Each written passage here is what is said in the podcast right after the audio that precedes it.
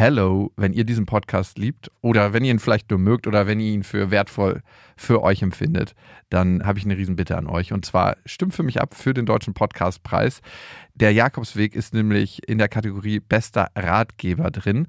Und das ist ein Publikumspreis. Das heißt, da brauche ich euren Support. Ihr würdet mir einen Riesengefallen tun, wenn ihr euch die drei Minuten Zeit nehmt, mal kurz im Internet vorbeischaut unter deutscher-podcastpreis.de und da findet ihr eben den Jakobsweg und einmal eure Stimme da lasst. Die Infos findet ihr auch nochmal in den Show Notes. Vielen Dank an euch und viel Spaß mit der Folge.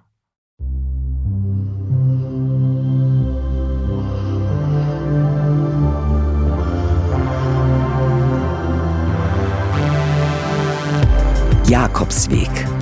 Das Fitnessstudio für die Seele.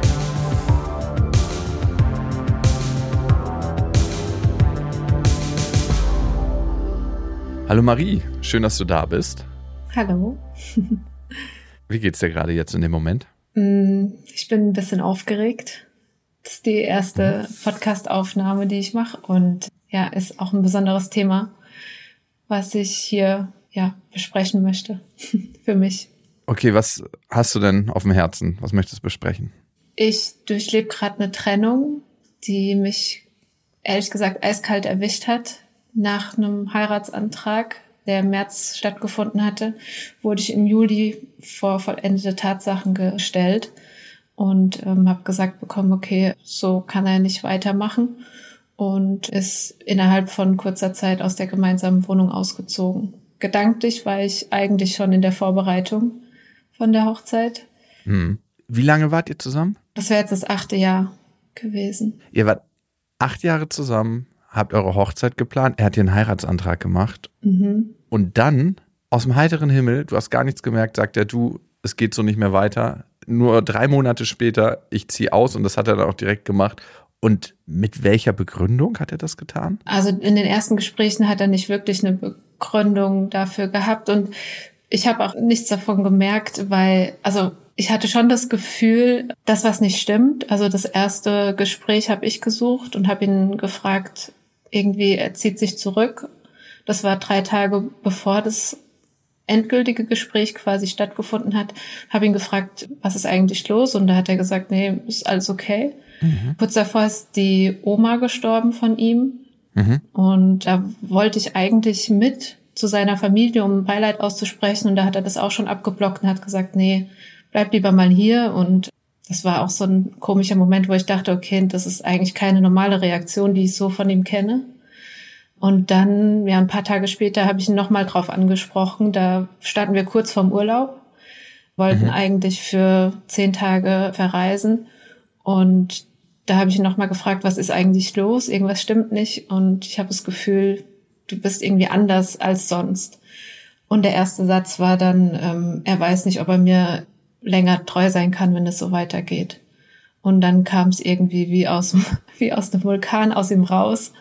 Und da waren verschiedene andere Sachen, die er gesagt hat. Und ja, war eigentlich ein Schock. Die erste Frage war dann, soll ich den Ring ausziehen? Und dann habe ich den abgelegt und ähm, ja, wir haben dann noch eine Weile geredet und aber irgendwie war das alles komisch, ja. Ich bin am selben Abend dann noch zu meiner Mutter gefahren. Also war quasi auf dem Sprung und sagt dann zu ihm, ja, ich gehe jetzt. Und dann sagt er zu mir, ja, ist, glaube ich, auch gut, wenn du dort bleibst. Also war das so der letzte Satz und dann war ich für sechs Wochen, acht Wochen bei meiner Mama. Und habt ihr in der Zeit gesprochen? Erstmal nicht. Er hat mir dann noch einen, einen Brief geschrieben. Den hat er mir per WhatsApp geschickt. Der Titel war Die Suche nach dem Glück. Und darin hat er das so ein bisschen zusammengefasst, wie wir uns entwickelt haben und dass er jetzt für sich entschieden hat, dass er sich um sich kümmern muss und die Beziehung nicht weiterführen möchte. Das war so das Zusammenfassen von dem, was er fühlt. Und da hat er gesagt, er könne mir das persönlich nicht sagen, weil ihn das zu sehr aufwühlt. Dann habe ich aber noch mal das Gespräch eben versucht zu suchen dann haben wir uns, glaube ich, noch zwei, dreimal getroffen danach. Mhm. Äh, aber von seiner Seite war das sehr strikt. Also nach dem ersten Brief war das sehr klar, dass er da nicht weitermachen möchte. Keine zweite Chance, keine, keine Ahnung. In dem ersten Gespräch weil das Thema Sex gefallen ist, habe ich zu ihm gesagt, dann öffnen wir die Beziehung. Aber das war eher so eine Verzweiflungstat, so nach dem Motto, okay, wenn es das ist, was ihm fehlt, dann machen wir das. Ähm, mhm. Um ja. ihn zu halten. Ja, ja. Okay. Bevor wir weitermachen und tiefer abtauchen, mhm. möchte ich gerne mal hören, was ist das, was dich im Moment am meisten beschäftigt und wie hoch ist da dein Leid? Weil ich kann mir vorstellen, das ist ein wahnsinniger Schock. Hm, mein Leidensdruck hat sich über die letzten Wochen eher, sage ich, verbessert. Also die ersten Wochen, Monate waren furchtbar. Also das war Trauer, Verlust, Angst, das Ziel nicht zu erreichen, was man sich eigentlich gesetzt hatte. Mhm. So das zu verlieren, was man ja gehofft hat, irgendwann eher zu haben. Und jetzt ist es eher so, nicht nochmal dieselben Fehler machen in einer neuen Beziehung. Du bist auch vorsichtig geworden. Ja, also ich habe kein Interesse gerade da jetzt mhm. irgendwie, aber ich glaube, dass es einfach Themen gibt, die in mir sind, die es zu klären gibt, bevor man eine neue Beziehung eingeht oder vielleicht auch irgendwann Familie äh, gründet. Okay, wow. Also Marie, ich kann erstmal verstehen, wenn man acht Jahre zusammen ist, und dann kommt aus dem heiteren Himmel jemand, beziehungsweise ein Lebenspartner und du bist mit dem verlobt und der macht Schluss und da gab es irgendwie keine Anzeichen vorher für dich, dass das ein tiefer, tiefer Schock ist, weil du hast ihm ja auch vertraut in der Beziehung. Ne? Was ich noch nicht so ganz verstanden habe, als er sich dann getrennt hat von dir, mhm. dass es da vorher überhaupt gar keine Anzeichen gab. Also du hast nicht gemerkt, die Beziehung kriselt, er hat auch gar nichts in die Richtung vorher mal angedeutet. Ihr hattet gar keine Gespräche darüber. Keine Gespräche, nee. Also so generell so über die Gefühlslage von dem anderen haben wir nicht gesprochen. Da gab es irgendwie keinen Austausch oder keine Ansprache, wir müssen reden in dem Sinne. Also so, das ist ja so ein typischer Satz, der da eigentlich mal fällt. Nee, das gab's nicht. Das ist ganz, ganz wichtig, ne? Hm. Also ist das was, was sich durch die Beziehung durchgezogen hat, dass ihr selten über eure Gefühle geredet habt, dass ihr selten darüber geredet habt, wie es in euch ausschaut, was ihr euch wünscht? Also wie war die Kommunikation in eurer Beziehung? Mm, zu Beginn war das extrem euphorisch, extrem nah und extrem ja mit viel Liebesbekundung verbunden. Aber dann über die Zeit hat sich das auf normale Kommunikation oder ja, also wenig über die Gefühlslage des anderen einfach gezogen. Ja. Wie habt ihr denn herausgefunden, wie es dem anderen geht oder was in dem vorgeht? Also wenn ihr gar nicht drüber geredet habt, dann habt ihr ja ein Stück weit mit verschlossenen Augen nebeneinander hergelebt oder wie kann ich mir das vorstellen? Ich würde gerne ein bisschen in die Beziehung mhm. von euch abtauchen, die ihr geführt habt.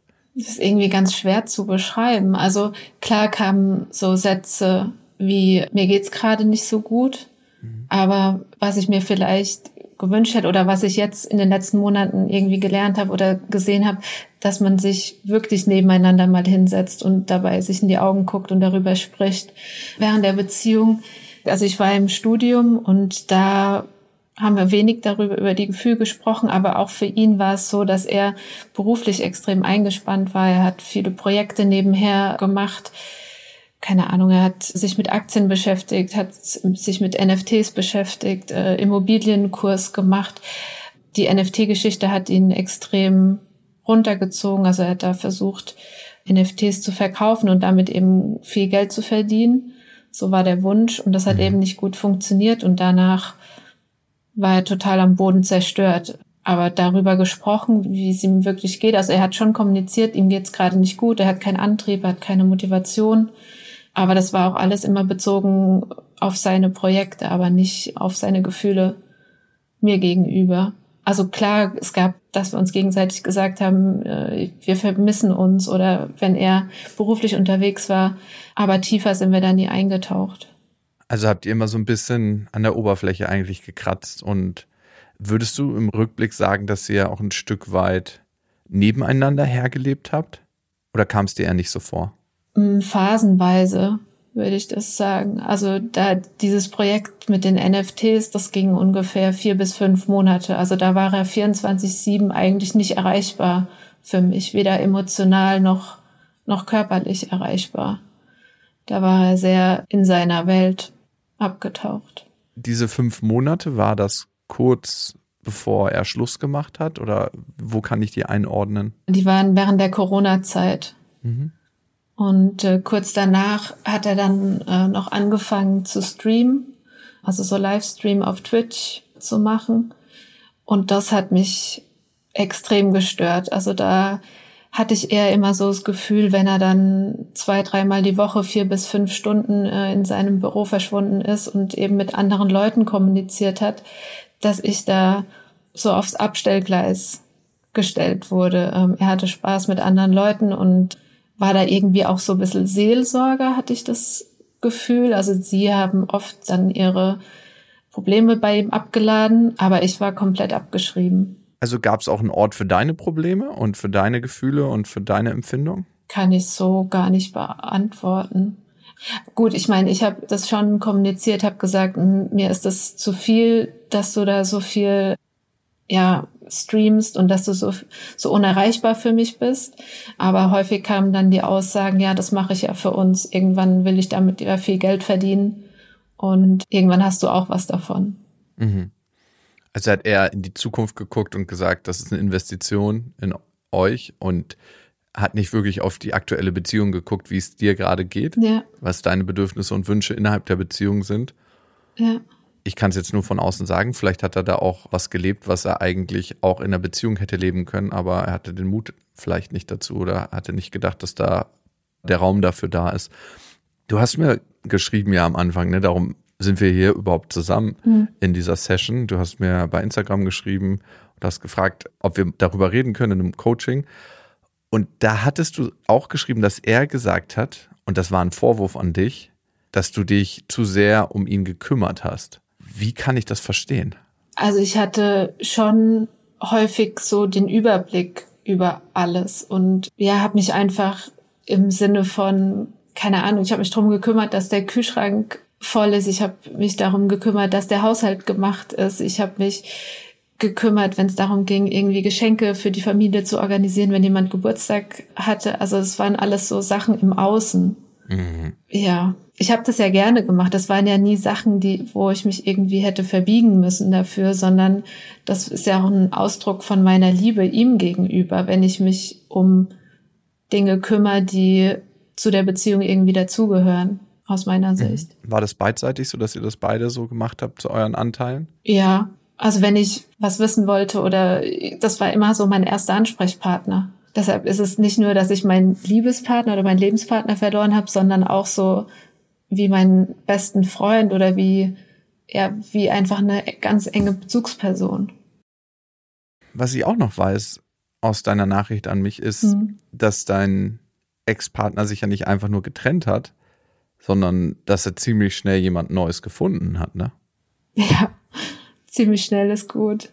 Ich glaube, es war im August, Ende August, September, war das erste, ähm, also ich hatte mich getroffen mit seiner Tante und sie hatte am Anfang von der Trennung gesagt, sie würde gern Kontakt halten und für mich war das auch okay in dem ersten Moment und dann ja, haben wir uns eben getroffen, dann kam das Gespräch eben irgendwie dazu und ich habe sie gefragt, ob er jemand Neues hat und dann hat sie gesagt, ja.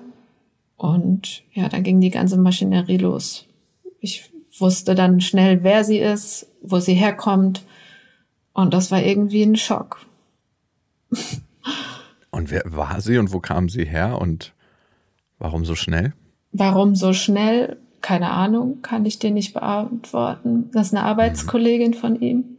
Und da in dem ersten Gespräch mit der Tante kam das erste Mal auch so eine Wut, weil vorher hatte ich nie eine Wut. Also vorher habe ich immer gesagt, okay, mein Verhalten war in der Situation vielleicht nicht das Richtige. Oder beim Heiratsantrag habe ich ihn dann gefragt, ist es wirklich das, was du willst? Also der erste Impuls war, ihn zu fragen, willst du das wirklich? Also ich glaube, das ist vielleicht auch Das war dein erster Impuls. Also nein, das war das Ja, aber der zweite Impuls war, willst du das wirklich? Weil ich eigentlich von ihm wusste, dass er nicht heiraten möchte.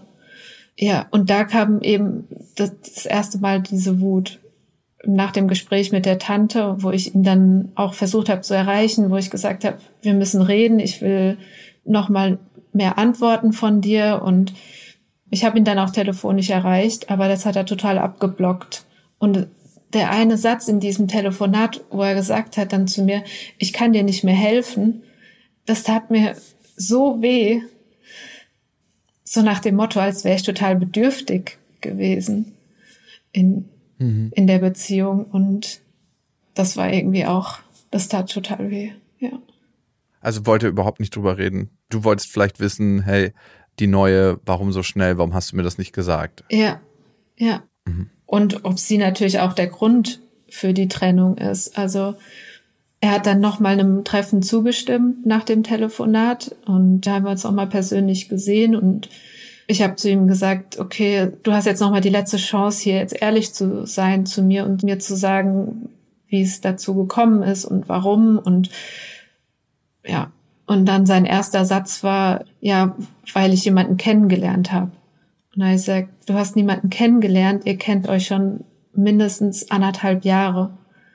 Ja, und da wollte ich einfach wissen, ob sie schon in der Wohnung war, weil klar war, dass ich die Wohnung übernehmen werde und wie lange das geht schon. Und aber er hat in dem Gespräch hat er einfach gar nichts gesagt. Er hat keine Entschuldigung oder es tut mir leid oder nix. Überhaupt nix. Was sind da für Gefühle in dir hochgekommen? Weißt du das noch? Das war totale Wut.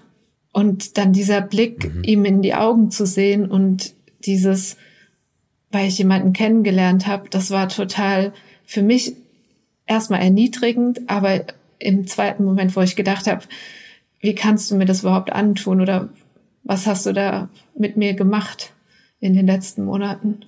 Weil er ja eigentlich überhaupt nicht aufrichtig war ne? Mm -mm. und dich so im Dunkeln gelassen hat und dann voll verendete Tatsachen gestellt hat und auch nicht wirklich darauf geachtet hat, wie kann es dir denn damit gehen, weil dass wir uns in andere Menschen verlieben, das kann immer passieren, dass eine Beziehung zu Ende geht, das kann auch passieren, dass die Gefühle erkalten, aber was natürlich immer auf dem Weg beachtet werden soll, wie fühlt sich der andere Mensch dabei und selbst in Krisenzeiten, wie kann man trotzdem noch aufrichtig zueinander sein und ja den besten Weg, der dann in der Situation möglich ist, zusammengehen, ne?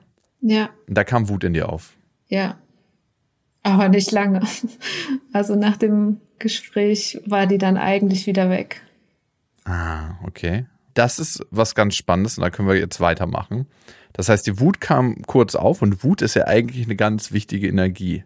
Ne? Wut sagt dir, ey, da geht gerade jemand über meine Grenze und bis hierhin und nicht weiter, weil wenn du weitermachst, wird meine Wut größer und dann zeige ich dir nochmal, wo meine Grenze ist. Die Wut kam kurz auf und dann war sie wieder weg. Beschreib das mal bitte. Ja, also wie gesagt, es war eigentlich nur dieses Gespräch, diese, weiß nicht, dreiviertel Stunde oder so. Beziehungsweise auch nach dem ersten Gespräch mit der Tante, als sie mir das gesagt hat, da war ich auch extrem wütend und wollte das eigentlich direkt ihm an den Kopf werfen und sagen, warum? Oder er wollte auch noch mal eine Erklärung. Aber dann in dem persönlichen Gespräch mit ihm, dann war das, wie gesagt, nach einer Dreiviertelstunde habe ich alles ihm an den Kopf geworfen, was ich so in mir hatte mit, ja, die Wörter will ich jetzt nicht benutzen, weil das ist einfach, das äh, möchte ich jetzt hier nicht sagen. Aber es war einfach das Wort Arschloch ist sehr oft gefallen und dann danach ist es wieder weg. Mhm. Die Wut kam jetzt auch nicht mehr zurück. Also auch wenn ich jetzt an die Situation denke, dass ich da noch mal wütend werde, das passiert nicht, sondern das ist eher so wieder diesen Blick von ihm vor Augen zu haben, dieses abwertende so.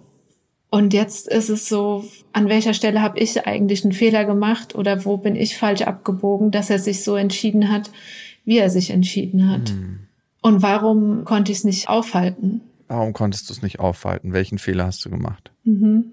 Ich glaube, es hängt auch viel mit der Trennung von meinen Eltern zusammen, weil so der erste Impuls war dann auch bei der Trennung, dass er so der zweite Mann ist, der mich verlassen hat in meinem Leben. Hm. Ja, und wo ich denke, ich bin nicht gut genug. Er hat ja. für sich ein Lebensmodell vielleicht entwickelt, also mein Ex-Partner, wo ich einfach nicht reinpasse, wo ich es nicht wert bin, eine zweite Chance zu bekommen. Weißt du, was mir auffällt?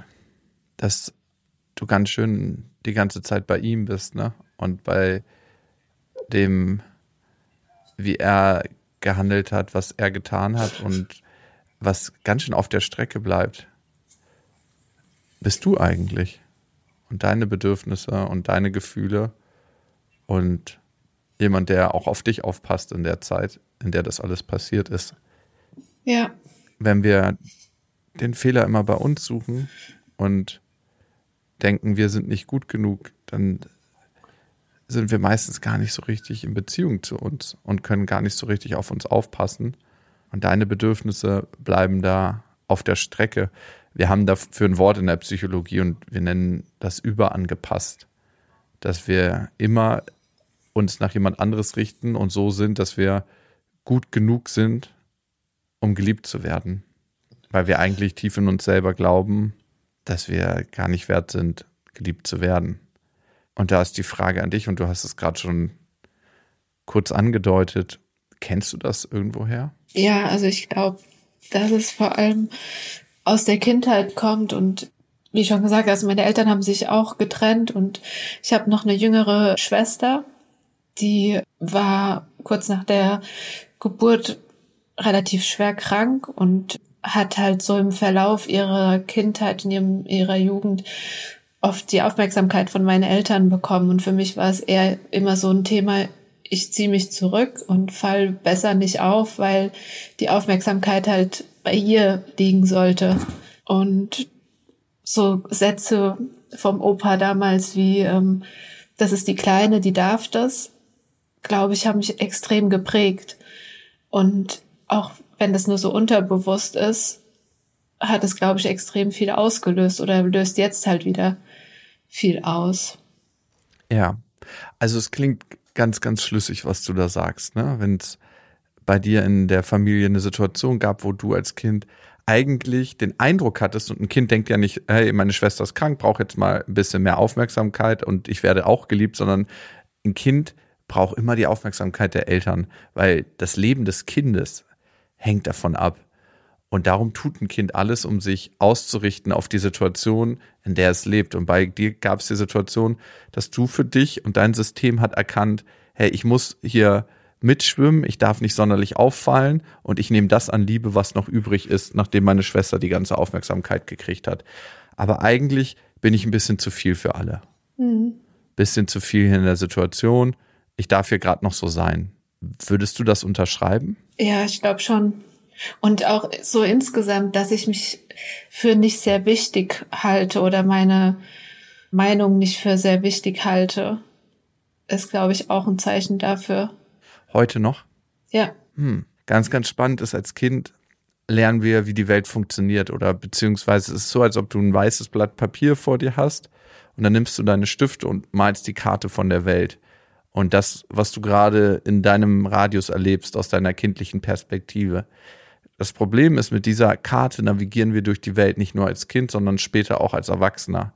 Das heißt, das, was für dich überlebensnotwendig war als Kind, mit dieser Karte navigierst du noch heute als erwachsener Mensch durch die Welt und weil du dich früher nicht als wichtig empfunden hast und dass deine Meinung nicht zählt und dass die Kleine das darf, aber dass du das jetzt nicht brauchst, diese Realität ist immer noch lebendig in dir. Und wie komme ich da raus?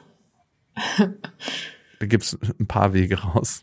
Erstmal ist es ganz, ganz wichtig zu erkennen, dass es so ist. Zu wissen, aha, das, was da mir früher widerfahren ist, ist eine ganz, ganz willkürliche Prägung. Das Interessante ist, wenn du bei anderen Eltern groß geworden wärst, mit einer anderen Mutter oder mit einem anderen Vater, in einer anderen Familiensituation, vielleicht mit einem Bruder oder mit einer Schwester, die gesund geboren wäre, wärst du heute mit einer ganz anderen Landkarte in der Welt unterwegs. Es mhm. kann sein, dass du dich dann für viel, viel wichtiger nehmen würdest, dass du sagen würdest, hey, ich zähle ganz, ganz viel oder beziehungsweise genauso viel wie alle anderen auch. Das ist deine Prägung und das ist natürlich ein Teil, mit dem du auf die Welt guckst, aber das bist nicht du. Und ich glaube, das erstmal zu erkennen, ist ganz, ganz wichtig, dass du das ein Stück weit von dir ablöst und erkennst, das ist eine Prägung, die ist willkürlich aber das bist nicht du als Mensch im Kern, das ist nicht mhm. Marie.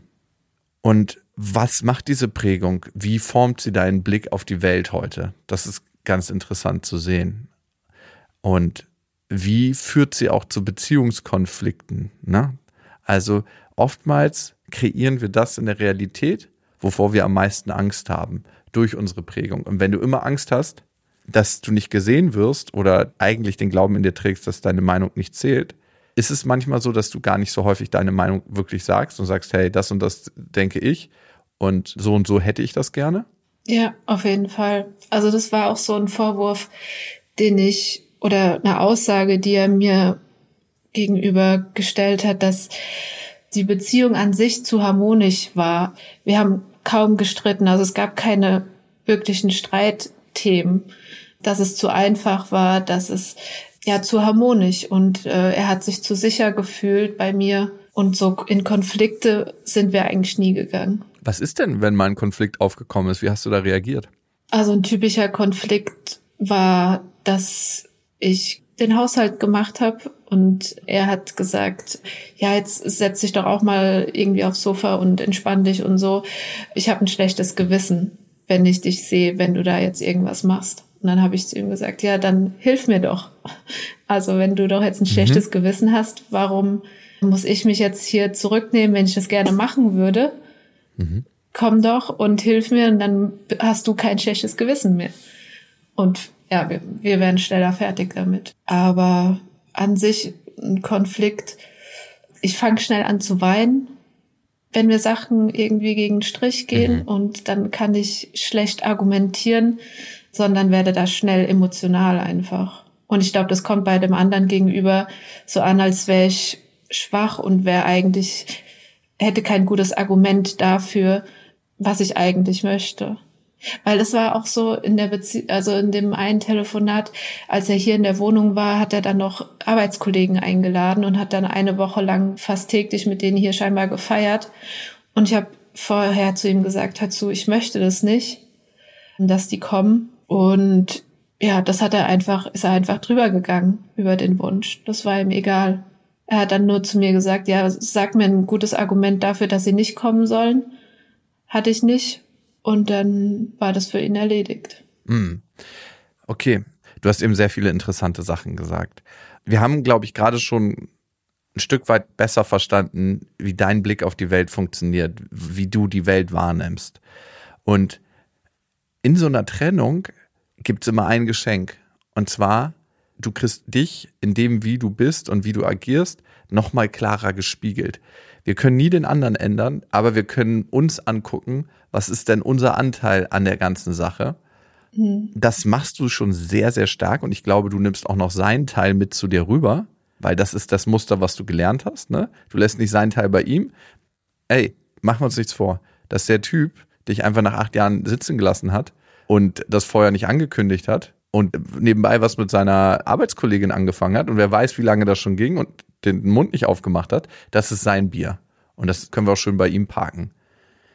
Was du für dich ja herausfinden wolltest, ist, was kannst du für dich ändern, um dein Leben noch lebenswerter zu machen. Ja. Und eine Sache, die mir aufgefallen ist, und das ist ein ganz, ganz klassisches Ding, ist, wenn du eigentlich wütend werden möchtest, beziehungsweise wenn Wut gefordert wäre, zum Beispiel, du möchtest nicht, dass in eure Wohnung Arbeitskollegen eingeladen werden und da gefeiert wird, weil es auch dein Lebensraum ist, und er sagt, nenn mir einen Grund. Ja, weil ich das nicht möchte, weil ich hier das mein Zuhause nenne und das fühlt sich nicht so gut an. Fuck, das ist schon der Grund.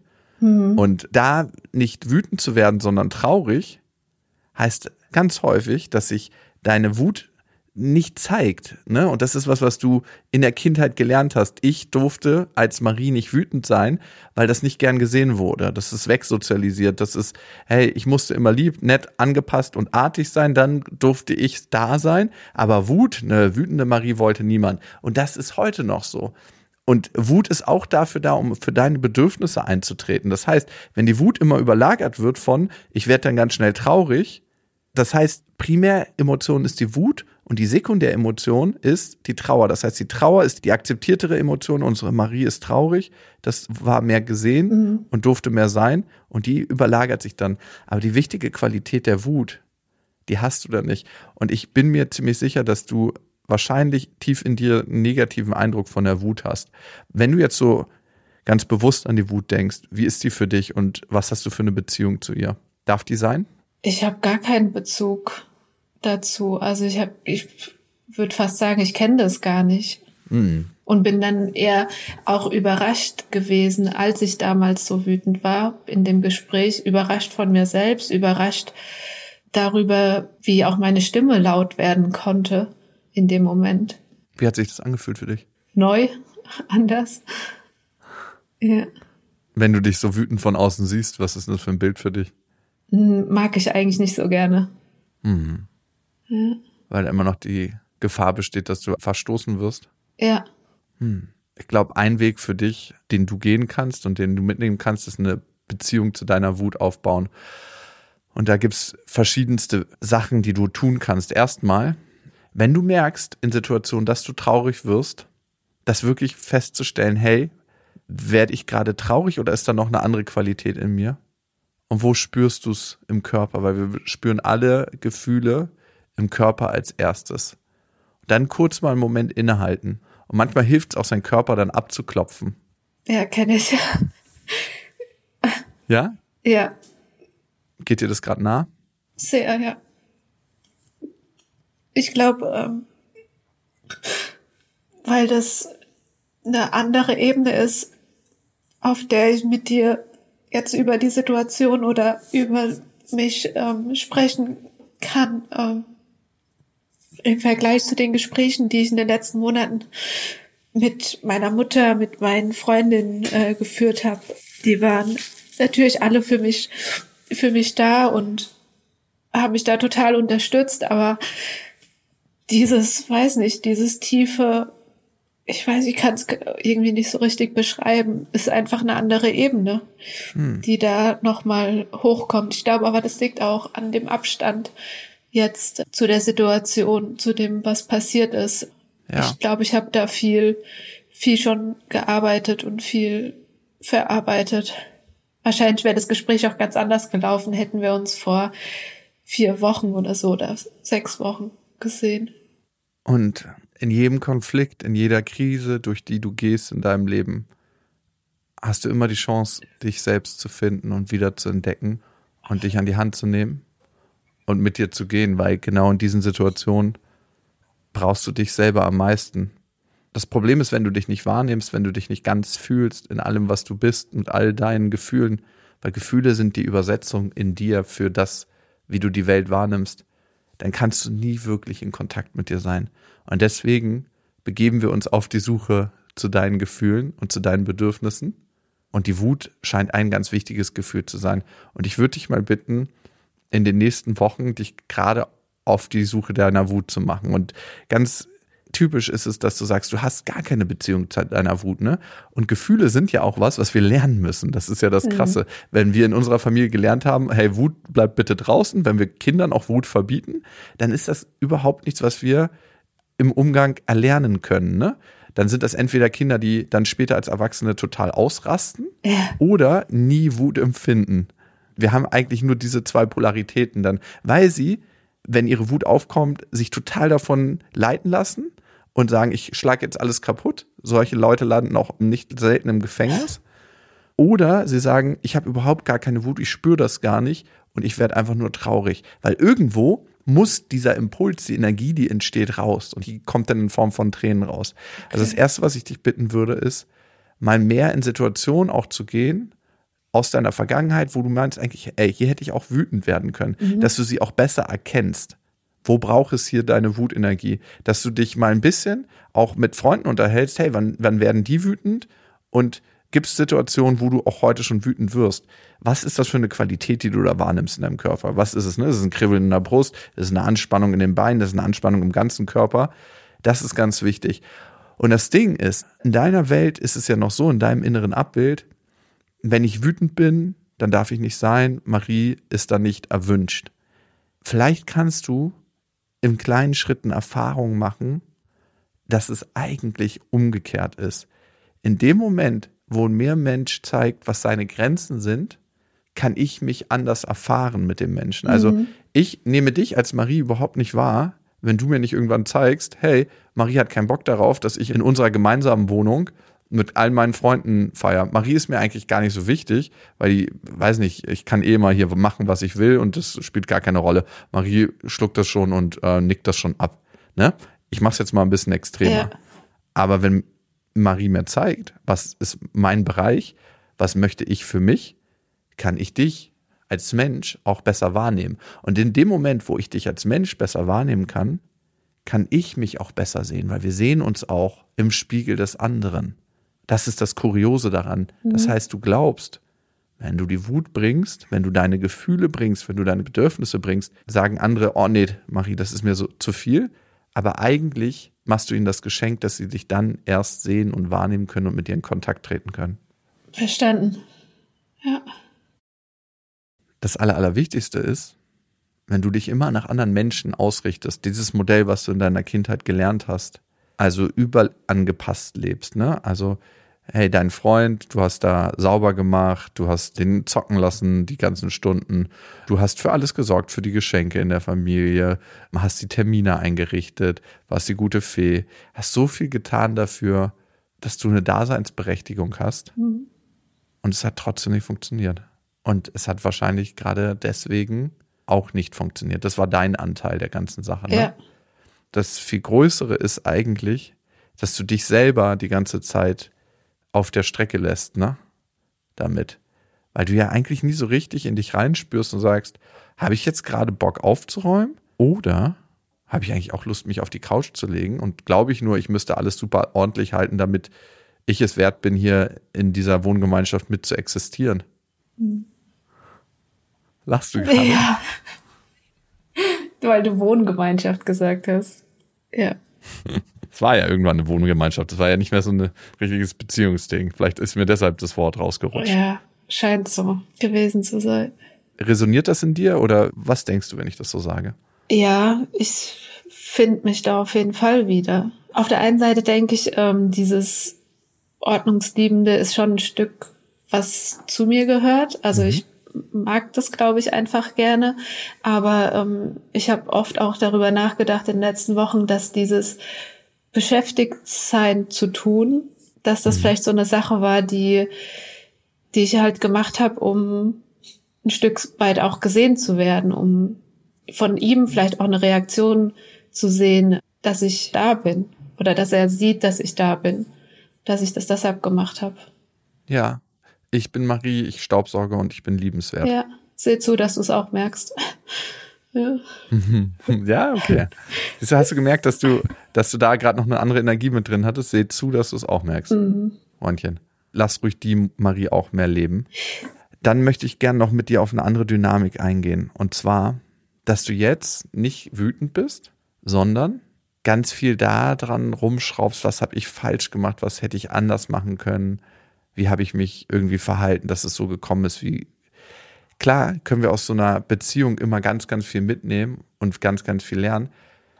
Was ich glaube, was so ein bisschen vergessen wird, ist gerade sein Anteil, was er alles sich geleistet hat, was nichts mit dir zu tun hat, was einfach auf seinem Ding ist. Ne? Vielleicht hat er nicht rechtzeitig auch kommuniziert und gesagt, hey, Marie, ich fühle mich gerade so und so und ich brauche das und das oder ich würde mir das und das mehr wünschen und im Moment fühle ich mich ganz alleine, weil ich mit meinen Kryptos so verzweifelt bin und ich würde gerne irgendwie mich so und so fühlen, wenn das so erfolgreicher wird oder was auch immer in ihm vorgegangen ist, das hat er anscheinend nicht geteilt, ne? Ja. Das ist aber sein Bier, ne?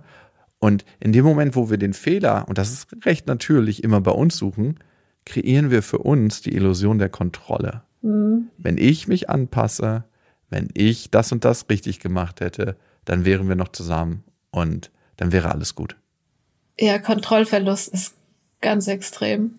Und wieder in extremen Situationen tendieren wir dazu, in das Muster zurückzufallen, was wir irgendwann mal als Kind als Notfallplan für uns ausgemacht haben. Das heißt, das hast du ja auch schon als Kind gelernt, ne? Dieses, oh Gott, wenn meine Schwester wieder krank wird, wenn sich alle um sie kümmern, dann falle ich zurück und werde ganz klein, ganz leise und gucke, wo bei mir die Fehler sind und was ich noch tun kann, um diese Beziehung, die kleinen bisschen Restbeziehung noch zu leben. Ja. In dieses Muster fällst du wahrscheinlich gerade zurück, dass du sagst, hey, wie hätte ich mich dann noch verändern können? Das heißt, es wird gerade noch eigentlich ein bisschen extremer als in Situationen, wo du dich sicher fühlst. Was macht das gerade in dir, wenn ich das sage? Uh, kann ich irgendwie nicht so einordnen. Also dieses Überangepasste und dieses den Fehler bei mir suchen ist auf jeden Fall da. Mhm. Ja, weiß ich gerade nicht. Ist auch vielleicht ganz schön viel und ich kann deinen Kopf nicht aufschrauben und alle Windungen und Gänge sehen. Ich kann auch immer nur Thesen aufstellen und du musst mir sagen, ob das resoniert in dir oder nicht. Mhm. Vielleicht noch ein Aspekt, Marie, was er damit meinte, du bist zu lieb zu mir. Überangepasste Menschen sind häufig so, dass sie ja die ganze Zeit bei dem anderen sind, nicht auf ihre eigenen Bedürfnisse gucken, manchmal dann auch nicht Dynamiken erkennen können, wenn sich was verändert, weil sie ihre eigenen Bedürfnisse gar nicht so sehen können. manchmal kann es passieren, dass sie Wutanfälle kriegen, dann auf einmal, weil sie es alles aufstauen, runterschlucken, runterschlucken, runterschlucken und irgendwann ist es dann zu viel. Aber selbst wenn sie das nicht tun, eins haben sie die ganze Zeit meistens auf dem Weg verloren. Das ist die Polarität von sich selber als Partner, weil ich dich als Menschen nicht wirklich so richtig wahrnehmen kann, weil du dich selber nicht richtig wahrnimmst mit deinen Bedürfnissen und mit dem, was du bist.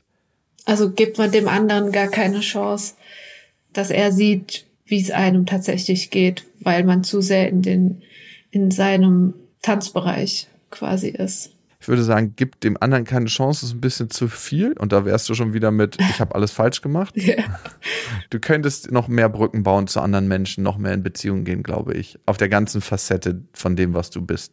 Weil wir sind eben nicht nur nett und nicht nur gut gelaunt und nicht nur, ja, das geht auch noch ganz gut klar, mache ich auch noch schnell und gar kein Problem, besorge ich dir.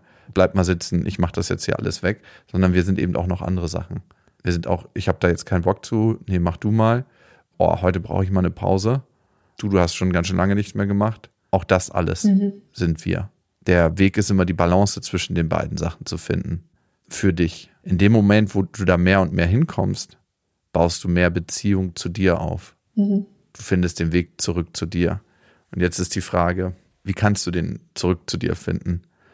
Was spürt dir so durch den Kopf, wenn du über dich selber nachdenkst tagsüber? Was würdest du sagen? Wenn du über die Beziehung nachdenkst und wenn du guckst, was du in Anführungsstrichen so falsch gemacht hast? Also insgesamt spreche ich extrem negativ mit mir selbst, mhm. was mich ein Stück weit auch ganz schön nervt, um ehrlich zu sein. Mhm. Wenn ich so über die Beziehung nachdenke, dann sind es halt oft Situationen, wo ich mein Verhalten nicht gut fand ihm gegenüber. Also wo ich jetzt denke, okay, so hätte man das nicht sagen müssen oder das hätte man anders irgendwie besprechen können oder ich hätte eine andere Reaktion ihm geben können. Also wie jetzt zum Beispiel bei dem Heiratsantrag. Warum frage ich ihn danach, ob das wirklich sein Wille ist? Also das ist ja irgendwie grotesk. Also in dem Moment, das soll ja eigentlich ein schöner Moment sein. Aber das würde ja alles zu dem passen, was du gesagt hast, dass man zu sehr bei dem anderen ist, dass man zu sehr sich vernachlässigt. Ich glaube, es geht ganz vielen Menschen so, auch gerade in Krisen, dass wir ziemlich ruppig mit uns umgehen und ganz oft da sind so, oh, das habe ich jetzt falsch gemacht, das hätte ich anders machen können und warum hast du sowas Blödes gesagt? Und dann drehen sich die Gedanken und wir sind uns häufig in solchen Situationen eigentlich kein guter Freund oder keine gute Freundin, weil wenn du drüber nachdenkst, wenn deine Situation deiner besten Freundin passiert wäre, wie würdest du jetzt mit ihr reden? Ja, bestimmt nicht so, wie ich mit mir selbst rede. Was würdest du zu ihr sagen? Dass der Typ ein Idiot ist, dass sie was Besseres verdient hat. Und ich glaube, die Wut, die mir fehlt, hatten meine Freundin. Also im Gespräch mit ihnen habe ich dann quasi erst gemerkt oder gehört, wie sich Wut auch verbal äußern kann. Mhm. Mit meinen Freundinnen wäre ich viel einfühlsamer und fürsorglicher. Glaubst du, du kannst das auch ein bisschen mit dir pflegen? Liebevoller mit dir umgehen? Ja, dauert nur eine Weile. Glaubst du, du kannst liebevoll mit dir sein, selbst wenn du es mal nicht geschafft hast? Also auch da nicht zu sagen, oh Gott, jetzt war ich schon wieder nicht liebevoll mit mir? Ja, ich glaube, so eine Akzeptanz sich selbst gegenüber wäre schon ganz gut. Schaffe ich bestimmt. Fühlst du denn, dass du es verdient hast? Dass du liebevoll mit dir umgehst? Im Gefühl bin ich noch nicht. Im Kopf weiß ich das, mhm. aber ja, fühlen tue ich es noch nicht. Ich glaube, da ist was in dir, was auf dich wartet und auf die Beziehung zu dir und was vielleicht lange im Autopilot war. Die Beziehung gibt dir die Möglichkeit, nach Hause zu kommen zu dir, zurückzukommen, dich an die Hand zu nehmen an dem Tag, an der Stelle, wo du dich selbst verloren hast? Ich glaube, was auch oft so, ein, so eine Sache ist, die mich beschäftigt oder die, die mich aus der Bahn wirft, dass ich andere Leute nicht enttäuschen möchte, aber ich mich über die letzten Jahre oft selbst enttäuscht habe. Hm. Und das lag, glaube ich, auch extrem an meinem Selbstbewusstsein. Ja. Ja, und das passt auch wieder in dein Muster, ne?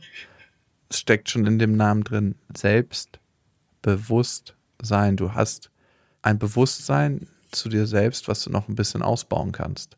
Ja. Was noch wachsen darf, was du wieder zurückgewinnen kannst.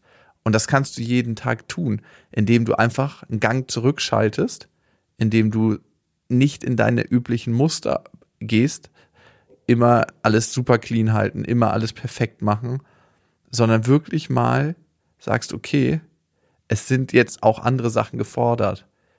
Ich nehme mich ein Stück zurück und gucke, dass es auch anders funktioniert. Dass deine Freunde dich lieben, dass deine Familie dich liebt, auch wenn du nicht immer so perfekt bist und alles regelst und alles im Griff hast und immer für andere da bist. Und das Wichtigste ist wirklich, wie wir mit uns selber umgehen und reden.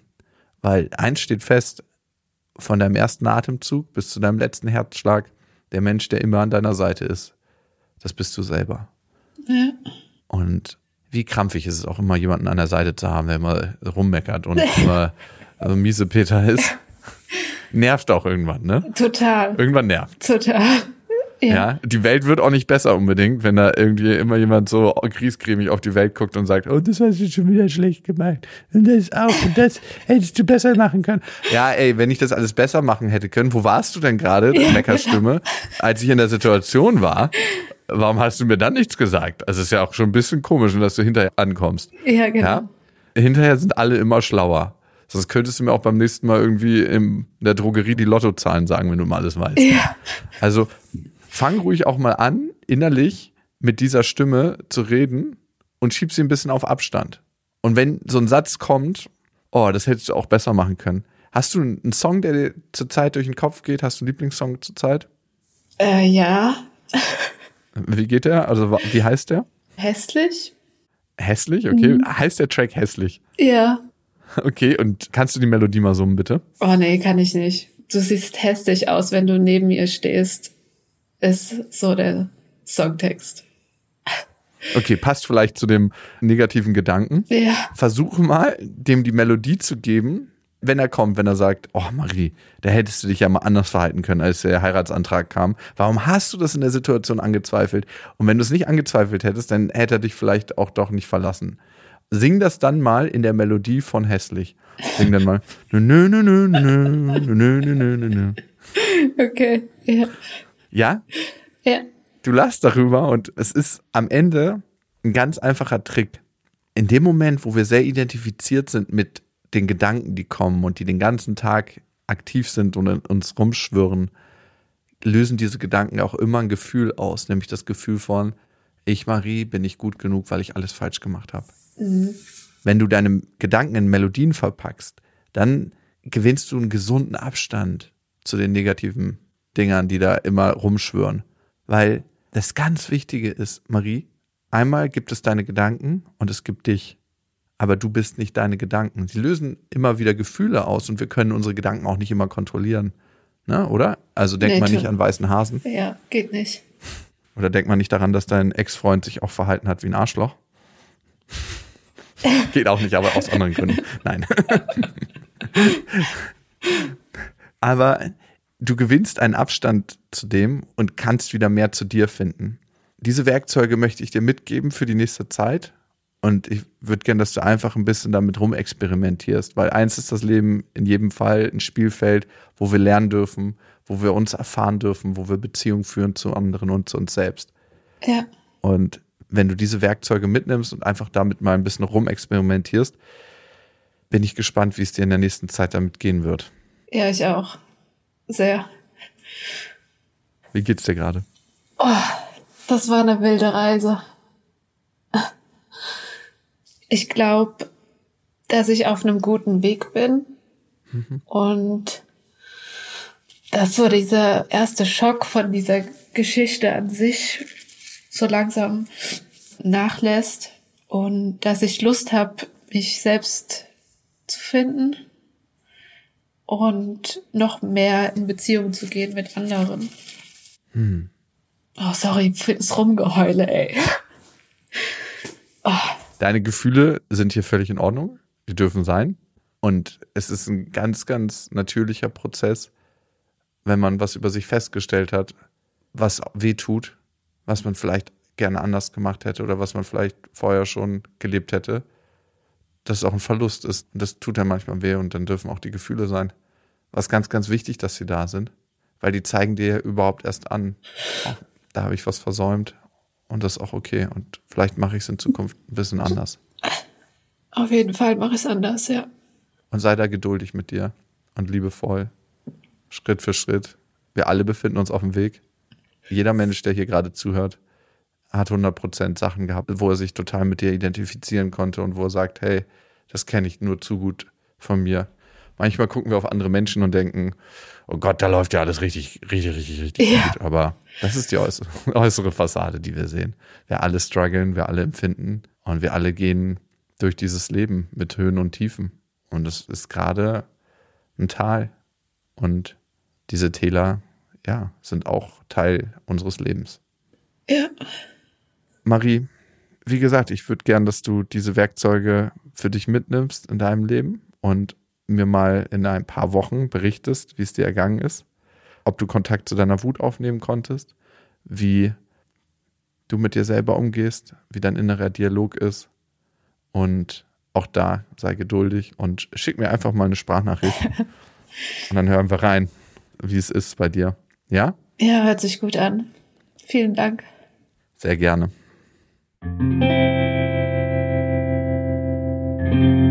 Du hattest mich ja letzte Woche nochmal darum gebeten, ein kurzes Feedback zu dem Gespräch dir zu schicken.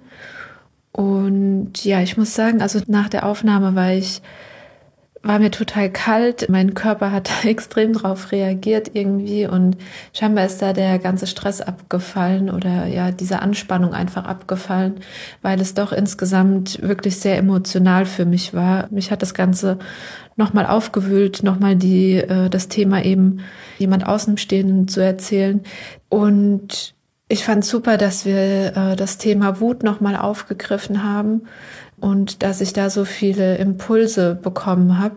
Das bestärkt mich einfach darin, dass ich an der Stelle jetzt weitermache, weil ich schon das Gefühl habe, dass sich was verändert, dass ich auf einem richtigen Weg bin und ja, ich mich freue, mich selbst jetzt ein Stück weit besser kennenzulernen, neue Facetten kennenzulernen, die mich ausmachen und die ich dann auch mit anderen teilen kann. Und ich freue mich, neue Leute kennenzulernen und ja, das Ganze auszuprobieren und ähm, bin gespannt, was die Zeit noch so bringt, wie, wie sich das alles entwickelt. Ich habe mich unheimlich wohl gefühlt. Ich war total abgeholt in dieser Stunde und äh, konnte mich da wirklich äh, fallen lassen und mich öffnen und das zeigen, was mich tatsächlich gerade beschäftigt, ohne irgendwie Angst haben zu müssen, für was verurteilt zu werden. Und das war eine super schöne Erfahrung. Und ich bin dankbar für die Erfahrung, die ich mit euch teilen durfte. Und ja, vielen Dank dafür.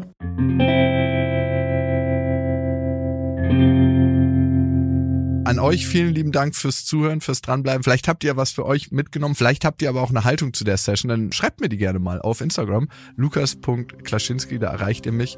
Interessiert mich mal, was ihr dazu denkt. Und ich hoffe, wir hören uns wieder. Bis dahin. Das war der Jakobsweg. Eine Produktion von Auf die Ohren.